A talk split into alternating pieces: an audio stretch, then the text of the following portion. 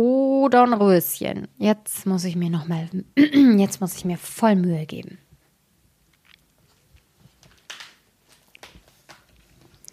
Fünfzig. Dornröschen. Vor Zeiten waren ein König und eine Königin. Die sprachen jeden Tag, ach, wenn wir doch ein Kind hätten, und kriegten immer keins. Da trug es sich zu, als die Königin einmal im Bad saß, dass ein Frosch aus dem Wasser ans Land kroch und zu ihr sprach, Dein Wunsch wird erfüllt werden. Ehe ein Jahr vergeht, wirst du eine Tochter zur Welt bringen. Was der Frosch gesagt hatte, das geschah, und die Königin gebar ein Mädchen. Das war so schön, dass sich der König vor Freude nicht anders zu lassen wusste und ein großes Fest veranstaltete. Er lud nicht bloß Verwandte, Freunde und Bekannte, sondern auch die weisen Frauen dazu ein, damit sie dem Kind hold und gewogen wären. Es gab dreizehn in seinem Reich, weil er aber nur zwölf goldene Teller hatte, von denen sie essen sollten, musste eine von ihnen daheim bleiben.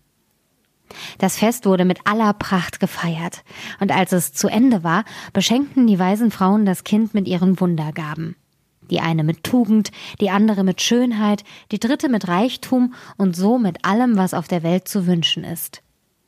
Eben als elf ihre Sprüche gesagt hatten, trat plötzlich die dreizehnte herein. Die wollte sich dafür rächen, dass sie nicht eingeladen war, und ohne jemand zu grüßen oder nur anzusehen, rief sie mit lauter Stimme Die Königstochter soll sich in ihrem fünfzehnten Jahr an der Spindel stechen und tot umfallen und ohne ein Wort weiterzusprechen, drehte sie sich um und verließ den Saal. Alle waren erschrocken. Da trat die Zwölfte hervor, die ihren Wunsch noch übrig hatte, und weil sie den bösen Spruch nicht aufheben, sondern ihn nur mildern konnte, sagte sie, es soll aber kein Tod sein, sondern nur ein hundertjähriger tiefer Schlaf, in den die Königstochter fällt. Der König, der sein liebes Kind vor dem Unglück gern bewahren wollte, ließ den Befehl ausgehen, dass alle Spindeln im ganzen Königreich verbrannt werden sollen.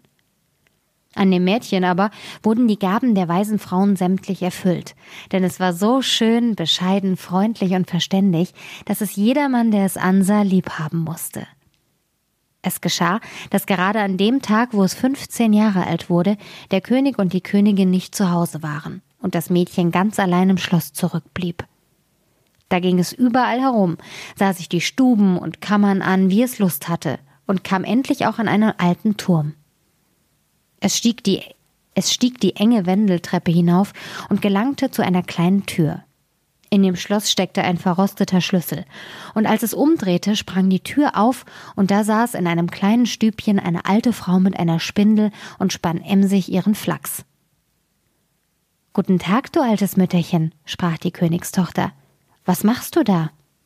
Ich spinne, sagte die Alte und nickte mit dem Kopf. Was ist das für ein Ding, das so lustig herumspringt?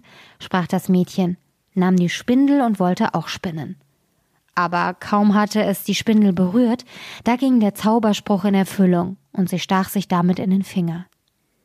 In dem Augenblick aber, wo sie den Stich verspürte, fiel sie auf das Bett und fiel sie auf das Bett, das da stand, und lag in einem tiefen Schlaf.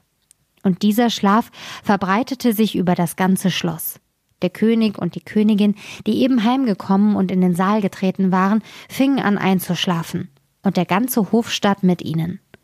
Da schliefen auch die Pferde im Stall, die Hunde im Hof, die Tauben auf dem Dach, die Fliegen an der Wand, ja, das Feuer, das auf dem Herd flackerte, wurde ruhig und schlief ein.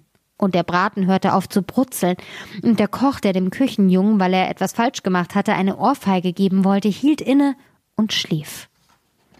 Und der Wind legte sich, und auf den Bäumen vor dem Schloss regte sich kein Blättchen mehr. Rings um das Schloss aber begann eine Dornhecke zu wachsen, die jedes Jahr höher wurde und schließlich das ganze Schloss umzog und darüber hinaus wuchs, dass gar nichts mehr davon zu sehen war, nicht einmal die Fahne auf dem Dach. Es ging aber die Sage in dem Land von dem schönen schlafenden Dornröschen.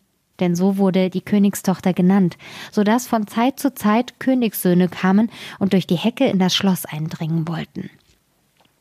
Es war ihnen aber nicht möglich, denn die Dornen, als hätten sie Hände, hielten fest zusammen und die Jünglinge blieben darin hängen, konnten sich nicht wieder losmachen und starben eines jämmerlichen Todes. Nach langen, langen Jahren kam wieder einmal ein Königssohn in das Land und hörte, wie ein alter Mann von der Dornenhecke erzählte. Es sollte ein Schloss dahinter stehen, in dem, in dem eine wunderschöne Königstochter, Dornröschen genannt, schon seit hunderten Jahren schliefe. Und mit ihr schliefen der König und die Königin und der ganze Hofstaat.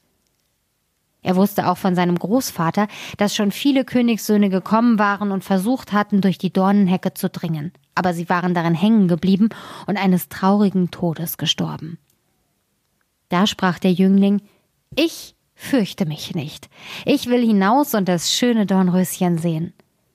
Der gute Alte mochte ihm abraten, wie er wollte, er hörte nicht auf seine Worte. Nun waren aber gerade die hundert Jahre verflossen und der Tag war gekommen, wo Dornröschen wieder erwachen sollte. Als der Königssohn sich der Dornenhecke näherte, waren es lauter große, schöne Blumen. Die gingen von selbst auseinander und ließen ihn unverletzt hindurch. Und hinter ihm schlossen sie sich wieder wie eine Hecke zusammen. Im Schlosshof sah er die Pferde und scheckigen Jagdhunde liegen und schlafen.